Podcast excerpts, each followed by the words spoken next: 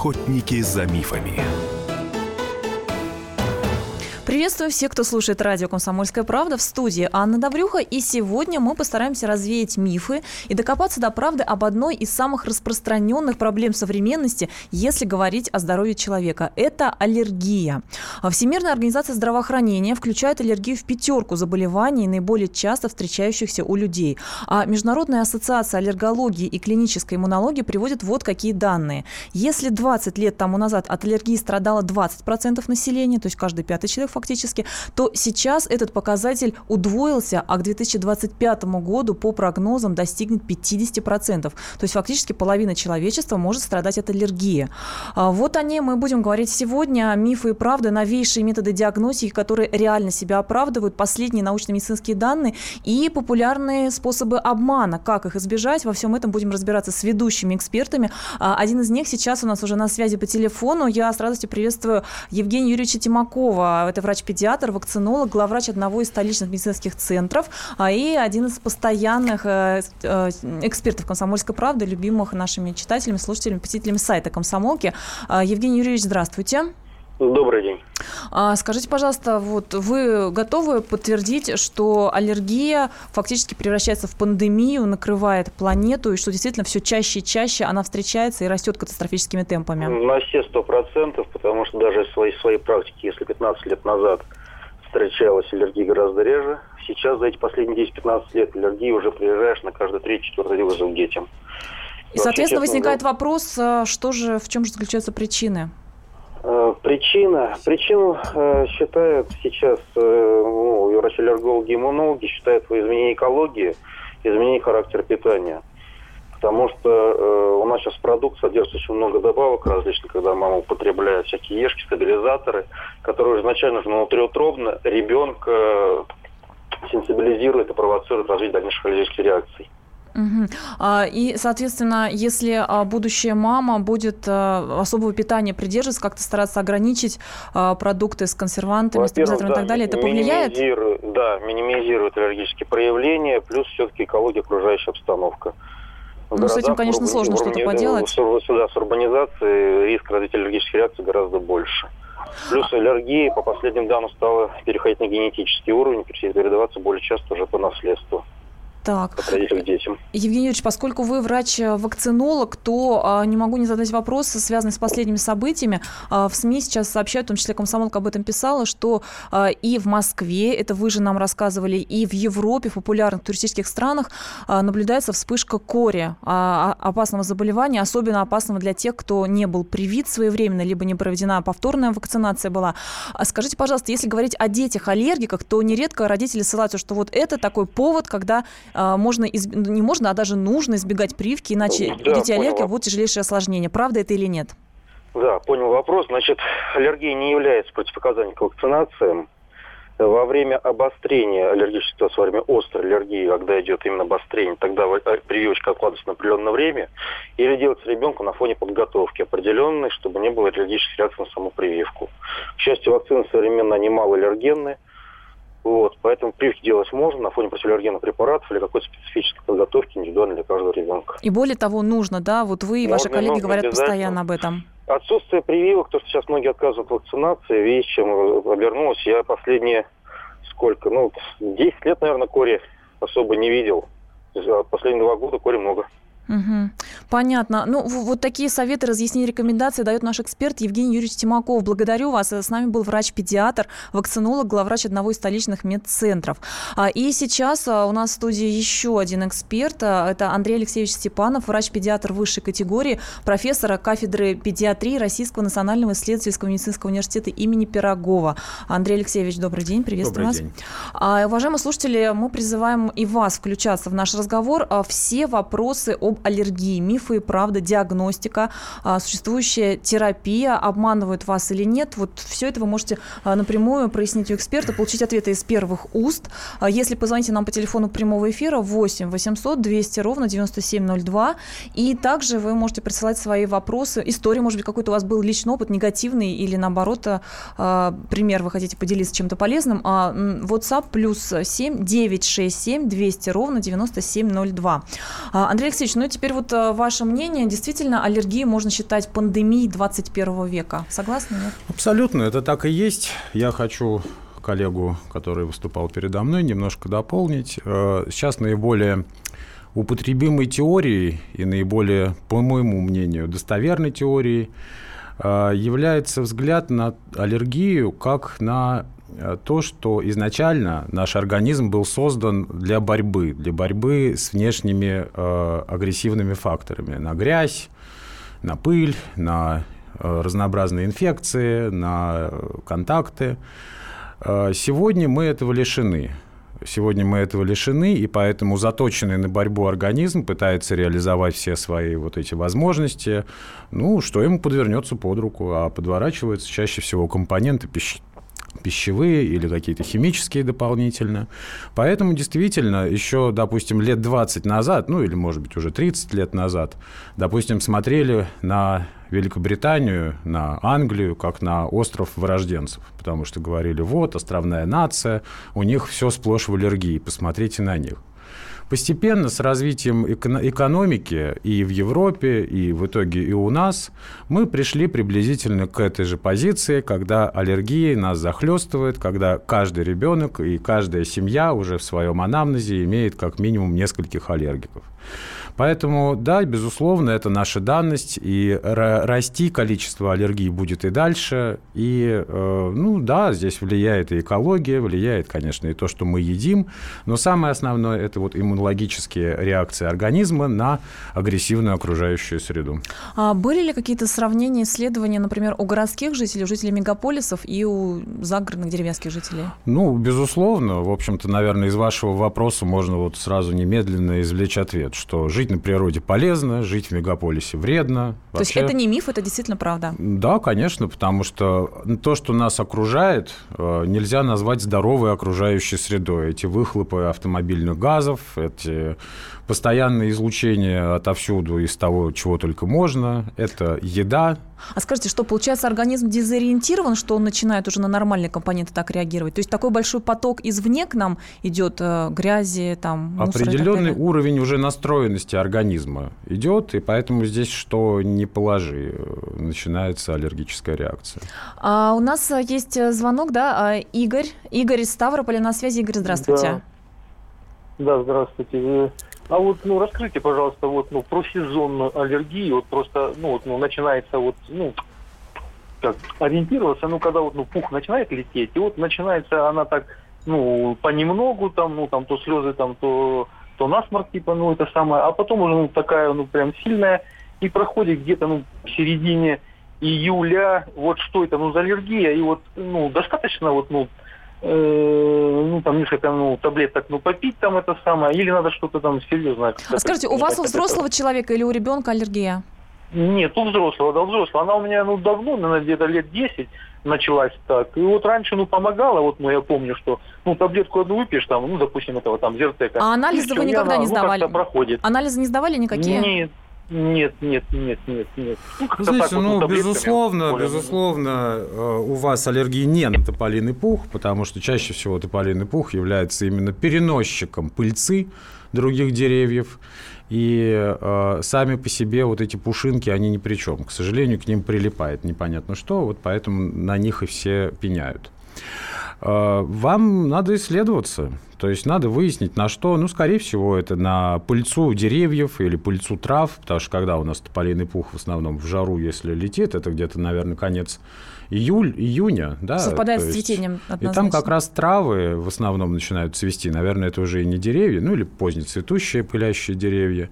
Вот. А так, э, если вы будете знать, ведь э, лечение любой аллергии э, основа, в основе является исключение аллергии, аллергена из вашего обихода. Ну что же, вот на этом мы сейчас прервемся в первой части нашей программы, продолжим после небольшого выпуска новостей. Все, что касается аллергии, последние научно-медицинские данные, новейшие методы диагностики, популярные способы обмана, как их избежать. С Андреем Алексеевичем Степановым, врачом-педиатром высшей категории. Мы об этом разговариваем. Продолжим после небольшой паузы.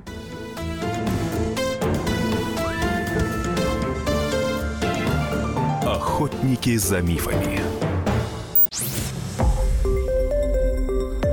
Радио «Комсомольская правда». Более сотни городов вещания и многомиллионная аудитория. Хабаровск 88 и 3 FM. Челябинск 95 и 3 FM. Барнаул 106 и 8 FM. Москва 97 и 2 FM. Слушаем всей страной.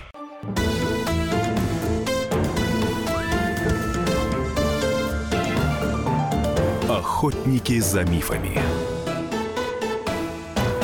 Планету накрывает эпидемия аллергии. Вот об этом предупреждают эксперты. К 2025 году, а, по прогнозам, 50% может достигнуть число людей, которые будут страдать от самых разных аллергий.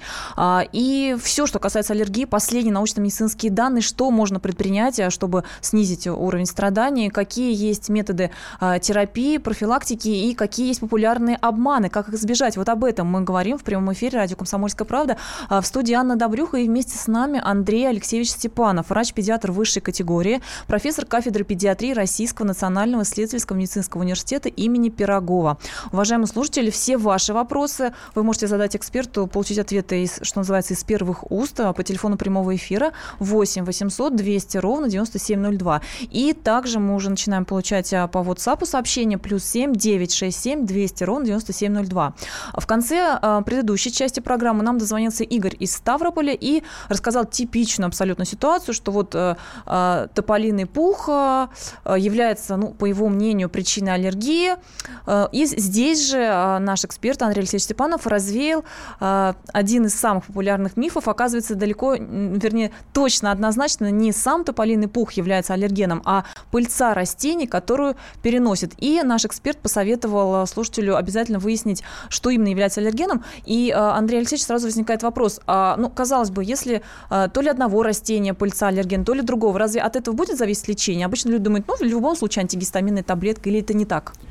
На сегодняшний день существует метод так называемой гипосенсибилизации. Ну, если раскрывать этот термин, он обозначает что в организм очень небольшими дозами порционно вводится этот аллерген в очень больших разведениях, э, тем самым как бы настраивая организм на правильную реакцию на этот аллерген. Так что выяснить, безусловно, стоит. И, конечно же, всем нашим слушателям очень сильно не рекомендую э, принимать э, антигистаминные препараты, во-первых, не выяснив, в чем проблема, потому что можно таким образом не не разобраться и смазать картину. А во-вторых, не все антигистаминные препараты э, в полной мере будут устранять э, все негативные влияния, поэтому если нет возможности расстаться с этим аллергеном, то, конечно же, нужно в первую очередь выяснить, а дальше посетить врача. И, наверное, каждое свое предложение в нашем разговоре я все-таки буду заканчивать тем, что буду настоятельно рекомендовать именно показаться врачу-аллергологу для того, чтобы э, схему лечения э, адекватно вашему заболеванию он разработал и проводил под контролем. Ну и при этом мы будем развеивать наиболее популярные мифы и давать общие ориентировки, да, как минимум. А, у нас есть еще один звонок 8 800 200 200 ровно 9702. Александр из Москвы. Здравствуйте, слушаю а, вас. Здравствуйте. Ну, я уже обследовался, у меня есть аллергия, даже астма есть. Вот, но у меня вопрос э, вот какой. Да, хуже обычно становится вот с период с мая по июль включительно. Вот, но у меня в чем вопрос? То есть обычно врачи говорят, что вот э, должно улучшаться после дождей. Э, но у меня наоборот, вот во влажную погоду я начинаю чувствовать себя даже хуже. Вот это как? Это тоже проявление такой аллергии? Что вот тут у меня как бы... Да, да, да, мы поняли, спасибо. Угу. Безусловно, у вас, видимо, многокомпонентная аллергия, и здесь нельзя исключить наличие э, реакции на грибок, в том числе на плесневый грибок а это все может усугубляться именно в сырую влажную погоду. Поэтому посмотрите за реакциями и э, постарайтесь, конечно, избегать. То есть мы не можем вывести общую закономерность, скажем, для аллергиков вот однозначно или сухая пыльная погода более неблагоприятная, или влажная, в зависимости от аллергена получается самые разные, да? Да, безусловно, и, к сожалению, они могут сочетаться в самых непредсказуемых формах. Вот так. И аллерген мы по-любому должны искать. А, вот что нам пишут на WhatsApp, напомню, плюс 7 967 200 ровно 9702. У меня полинос с детства. А, Александр пишет, все лето заложен нос, бросил курить и занялся бегом. И теперь насморк почти исчез. Может, это не аллергия была или, или такое бывает с аллергией, чтобы вот так? Ну, тем не менее, мы знаем, что курение, оно влияет и на кровоток, в том числе на слизистых. А, бег э, в том числе ускоряет метаболические процессы, поэтому да, я согласен, это тоже одна из форм лечения. То есть прекрасная натуропатия, бросайте курить, вставайте на лыжи. Отлично, вот это вот вам, а мы развеяли а, ну, такое представление, что на аллергию, собственно, образом жизни особо и не повлияешь, как оказывается, повлияешь вот Нет, здоровым как раз вот жизни. на аллергию можно повлиять образом жизни. Это вот как раз на первом месте. Поэтому любой врач, когда делает назначение аллергику, он пишет элиминационный режим. Что это значит? Это значит, он из своей жизни должен убрать причинно значимые аллергены. Если это пищевая аллергия, нужно избегать пищевых продуктов, которые в свою очередь вызывают э, реакцию. Если это какая-то ингаляционная форма аллергии, то, безусловно, мы должны попытаться исключить из э, жизни ну, ребенка, я педиатр, э, например, если идет реакция на тот же самый грибок плесневый, или если идет реакция на э, бытовые аллергены, это могут быть э, пыль, э, библиотечная пыль, это могут быть э, разнообразные клещи из постельного белья, из матрасов. Вот, то есть э, убрать из своей жизни причинно-значимые аллергены – это основа. Все остальное – это лишь вспомогательные элементы. Например, ну, живет человек в городе, ну, работает, вдруг началась сезонная аллергия. Деться он никуда не может, потому что, к сожалению, в связи с началом этих э, времен пыления каких-либо деревьев отпуска ему специально не предоставят. Ну, здесь волей-неволей придется, конечно, прибегать к медикаментозным э, способам лечения. Ну, а так э, можно было бы ему предложить уехать на воды в Баден-Баден, и все бы у него прошло. А, Ну, что касается факторов, э, обра- связанных с образом жизни, можно, как мы выяснили, не только убрать, да, то, что опасно, но и добавить. Вот еще раз повторяем, бег, а, отказ от курения – это вот тоже методы лечения. Как сказал Здоровый наш образ жизни. Да, да.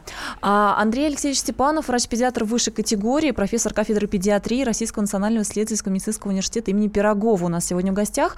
А, Мы принимаем ваши вопросы, все, что касается аллергии, ну, а, в первую очередь, а, и особенно у детей. А, 8 800 200 ровно 9702. Мы, наверное, успеем принять а, звонок, да, и коротко ответить, возможно, в этой части программы. Валерий из Воронежа у нас на связи. Валерий, здравствуйте. Здравствуйте. Андрей Степанович, хотел к вам обратиться с таким вопросом. Андрей Алексеевич служил у нас в гостях. На- Андрей Алексеевич, Да. извините, пожалуйста, очень приятно. Андрей Алексеевич, служил на Дальнем Востоке, вот, в бухте Ольги. И у нас солдат чуть царапину, если получал где-нибудь от шиповника или что на учениях, то возникали сразу гнойные такие очишки. Один и Это- тот же солдат или разные? Нет, разные. Любой солдат. Я имею в виду из нашей, или ракетных частей, или стрелки, или морская пехота. Это не имело значения от кого. Это, и появились гнойнички, и все это дело. Так вот, когда я служил, мы делали как? Мы старались утром физическая подготовка, ну, знаете, в армии это, да, и потом пробежка, три километра по свежему воздуху. Сейчас я переехал в Воронеж.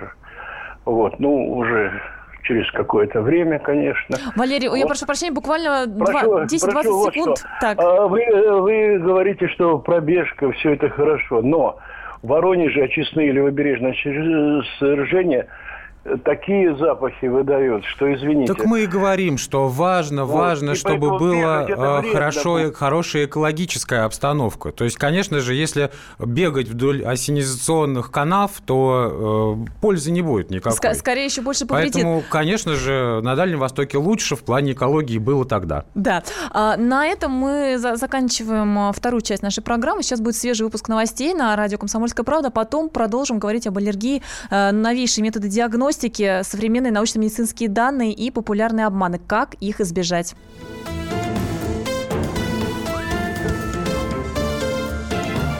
Охотники за мифами. Радио «Комсомольская правда». Более сотни городов вещания и многомиллионная аудитория. Челябинск 95 и 3 FM. Керчь 103 и 6 FM. Красноярск 107 и 1 FM. Москва 97 и 2 FM. Слушаем всей страной.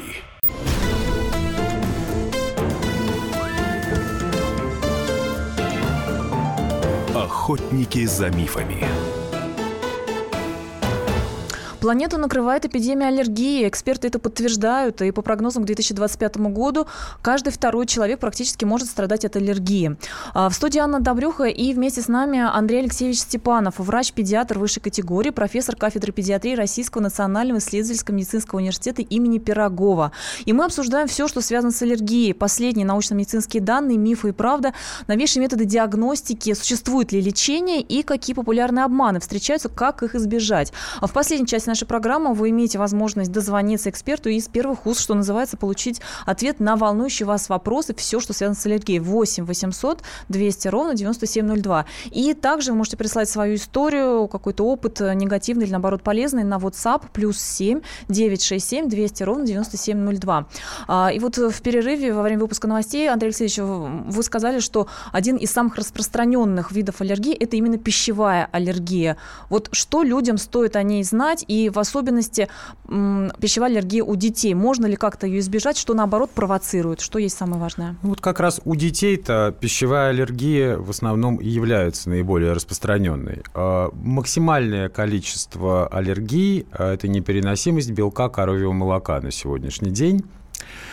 А, то есть многие, а, ну, это вообще больная мозоль, то есть то, что многие недобросовестные врачи, которые не хотят заниматься лечением ребенка, а хотят просто поставить, припечатать диагноз, вот тот самый дисбактериоз, от которого, в общем-то, трясет а, не одно поколение, в общем-то, врачей. Трясет а, почему? Это недостоверный диагноз или... Этого диагноза вообще нет. Это диагноз ленивого врача, который не хочет выявлять, чем болен ребенок. Гораздо проще сказать, а, у вас дисбактериоз. Назначить дисбактериоз пробиотики будет у ребенка с аллергией. Дисбактериоз будет у нас с вами, если мы с вами зайдем в Макдональдс. Дисбактериоз у нас с вами будет никто не знает, что это такое, потому что нет достоверных нормативов, и, как следствие, не получается выявить, э, соответственно, от них отклонения. То есть э, флора кишечника, она чутко реагирует на любые изменения как внешней среды, так и нашей внутренней среды. У нас все связано. Мы, все наши органы находятся в одной лодке в нашем теле, и в том числе те бифидолакты и многие-многие другие бактерии, которые нас населяют. Поэтому если у ребенка аллергия, у него э, совершенно можно даже не ходить к гадалке, совершенно точно будет тот самый, э, даже противно произносить, дисбактериоз. Скажите, миф или правда то, что дети, которые находятся на искусственном скармливании по сравнению с теми, кто на грудном молоке, гораздо более э, восприимчивы, ну, больше рискуют стать аллергиками? Миф это или нет? Э, безусловно, такая зависимость есть. Э, но э, зачастую вот эти вот зависимости, они нивелируют мотивируются тем, что и мамы могут соблюдать, э, не соблюдать э, диету в том числе. А, кстати, вокруг диеты кормящей мамы и вокруг вообще кормящей мамы витает тоже очень много мифов и легенд, которые тоже в одной из передач следовало бы опровергнуть. Ну, давайте и... то, что с аллергией именно связано. Ну, давайте, в этот раз про аллергии. Так вот, э, мы можем сказать, что не в дисбактериозе дело, а ребенка просто надо вылечить от аллергии, и все хорошо сразу же будет. От нее можно вылечить? Э, от пищевой очень легко. Как? Например, э, если у ребенка, как я сказал, уже наиболее распространенная непереносимость белков коровьего молока, достаточно э, ребенка перевести на смесь, если он на смеси, которая не содержит в себе этих белков, и он вот буквально на глазах выздоравливает. Как диагностировать, убедиться, что именно на белки коровьего молока? Какой анализ? Э, вы знаете... Или к... просто исключить и методом исключения из пищи попробовать? Ну, зачастую приходится действовать именно так, потому что те анализы, которые на сегодняшний день пытаются предложить там по калу, по крови недостоверны в этом возрасте, по калу тоже, знаете, так, большей частью для галочки делаются эти анализы. А э, именно путем статистического исключения, то есть мы знаем, что наиболее распространенная аллергия на белок коровьего молока, если, допустим, у ребенка в месячном возрасте есть изменения со стороны кожных покровов. Иногда бывают интестинальные формы аллергии, то есть это когда реагирует кишечник на воздействие именно этим аллергеном, когда э, неустойчивый стул, когда гораздо больше беспокойств причиняет само кормление, когда ребенок э, постоянно находится в каких-то коликах, э, вздутиях и прочее, то мы можем предположить, что действительно это белок коровьего молока. К счастью, на сегодняшний день присутствует достаточно большое количество смесей, которые позволяют ребенку обойтись без него. Только сразу хочу сказать, что гипоаллергенные смеси в этой ситуации не подойдут. Они содержат в себе 50% того же самого белка коровьего молока, что и в обычном. Вот Просто это очень важно важно уточнить. Какие еще аллергены именно в виде пищевой аллергии встречаются? Э, глютен достаточно распространен. Глютен – это э, белок клейковины. Ну, то есть это злаковые, э, очень распространенный в Европе, ну и на сегодняшний день и для нас он тоже начинает все больше и больше становиться актуальным. Ну, вообще говорят, и у взрослых э, реакция может быть неблагоприятная. Да, на сегодняшний день и у взрослых выявляют эту непереносимость, и люди пытаются и избавиться от лишнего веса, э, найдя у себя вот именно непереносимость глютена, от многих так называемых состояний типа синдрома раздраженного кишечника, который раньше просто списывался на такую психоэмоциональную или там э, психосоматическую сферу. Говорят, что да, нервный человек, стресс. И... Да, да, да. Ну вот. Э, Это может быть проявление нашли пищевой взаимосвязи, аллергии. в том числе, в том числе. В связи с этим, э, конечно же, просто надо показать ну, в частности, ребенка, грамотному специалисту, и многие проблемы, такие как дисбактериоз, какие-то непереносимые колики, они уйдут Андрей Алексеевич Степанов, врач-педиатр высшей категории. У нас сегодня в гостях мы обсуждаем проблему аллергии, а, новейший метод диагностики а, и возможности профилактики, существуют ли они, виды лечения, а также обманы, которые могут встречаться сегодня при попытке, например, диагностировать аллергию, определить определенный аллерген. 8 800 200 ровно 9702 – это телефон нашего прямого эфира, и вы можете присылать свои вопросы на WhatsApp плюс 7 967 200 ровно 9702. Андрей Алексеевич, вот спрашивают люди, а, для детей стараются всегда подобрать что-то, ну вот считается наименее аллергенное, наиболее натуральное, да, и, например, а, порошки стиральные или средства для мытья посуды нередко пишут специально для детей, там какая-то специальная степень очистки и так далее. А, это оправдано, что вот такие средства, изготовленные специально для детей, понижают вероятность аллергии? Порошки, да, порошки, конечно, потому что порошки, которые используются для взрослых, они являются очень агрессивной ферментной средой, что, безусловно, можно вызвать контактную аллергию. Меня больше умиляет а, вода э, специально детская. Это мне больше всего нравится.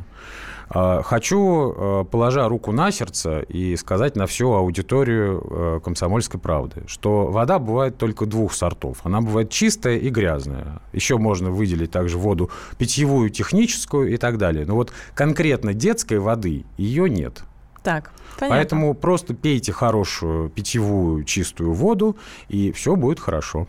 А, и вот история из практики. А, подруга полгода кашляла, не могли найти никак причину. В конце концов, только через полгода кто-то посоветовал, сдали анализ, оказалось, что аллергия на кота. Ну вот не знаю, там на что, на шерсть, на чешуйки, может быть, какие-то кожи э, животного. Чаще всего эпителий, да. Не бывает гипоаллергенных котов, потому что в любом случае аллергия присутствует именно на случай на эпителий. И действительно, у вашей подруги, видимо, была непереносимость, и ее бронхи, в частности, вот, вот, вот этим кашлем, как раз вот реагировали на то, что в воздухе все время присутствует взвесь. Вообще, даже если кота убрать, в течение трех лет еще будет... Э, содержаться, скажем, в, на полах, э, на стенах, э, на тканях, на обоях, вот эти вот все частички. Ну, собственно говоря, действительно, к сожалению, если выраженная аллергия, приходится расставаться с животным. Но если ребенок с рождения живет, допустим, с котом, то как раз по исследованиям наименьшая вероятность, что у ребенка будет реакция на этого животное, там, кошку, собаку, э, в дальнейшем. Вот это очень важное замечание, потому что люди говорят, вот, вот э, женщина беременна, давайте всех животных уберем, чтобы, не дай бог, Нет, с рождения не ничего не было. Вот это мы развели важный миф. Вла- э, Владимир из Владимира у нас. Владимир, здравствуйте, на связи. Алло, здравствуйте. Здравствуйте. А подскажите, пожалуйста, вот по такому новому методу лечения, там, гостю вопрос. Чистка крови, это вообще эффективно или как? Или Нет, это обман? это неэффективно. От, не от нужно. аллергии там как-то лимфу чистят, говорят. Нет, нет, не нужно. Это мало того, что неэффективно, это еще очень опасно. А, так же, как и чистка кишечника глубокая, не поддавайтесь на эти не совсем, скажем так, чистоплотные экзерсисы над вашим организмом, потому что это действительно может привести к плачевным последствиям. А гемодиализ без нужды, это, знаете ли, не стоит Тяжелее же нагрузка на организм. Конечно. А у нас остается уже не очень много времени, и я предлагаю дать вот такую памятку для людей. Вот у нас, в частности, вопрос по WhatsApp пришел, может ли аллергия давать температуру. А, Андрей Алексеевич, давайте попробуем а, дать вот такой список по возможности признаков, а, который должен а, людей насторожить и заставить задуматься, что, возможно, у них аллергия. Потому что нередко встречаются ситуации, когда проблемы с диагностикой. Вот как, собственно, у девушки, да, с кашлем, проверяют все подряд, ходят, э, тратят огромное количество денег, а, оказалось бы, вот эти вот набор признаков должен сигналить о том, что надо бы на аллергию провериться. Давайте вот по поводу температуры и вообще по возможности признаки сформулируем. Я боюсь, что мне придется лишь повторить, что нужно попасть к грамотному врачу, который смог бы расставить э, все ваши жалобы в иерархическом порядке, тем более у взрослого человека это может быть целый клубок. Но, тем не менее, ну, скажем так, любой затяжной кашель, э, любые совершенно ни с чем не связанные, часто даже вирусные заболевания, которые могут вас преследовать, это может быть косвенным проявлением аллергической настроенности вашего организма. Ну, даже сыпь какая-нибудь, да, например? У, ну, тем более сыпь. Угу. У аллергии очень много масок. То есть может быть и проявление со стороны кишечника, это Вы могут сказали, быть да. Э, неустойчивый стул, боли в животе. Не всегда это все связано, допустим, с язвенными или какими-то воспалительными проявлениями явлениями.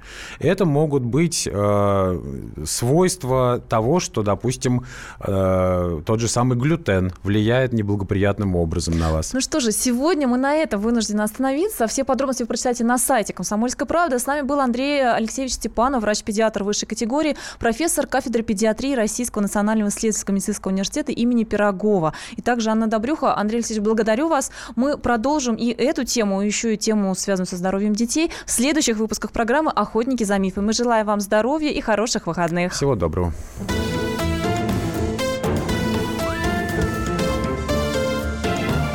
Охотники за мифами. Радио «Комсомольская правда». Более сотни городов вещания и многомиллионная аудитория. Хабаровск 88 и 3 FM. Эм. Тюмень 99 и 6 FM. Эм. Кемерово 89 и 8 FM. Эм. Москва 97 и 2 FM. Слушаем всей страной.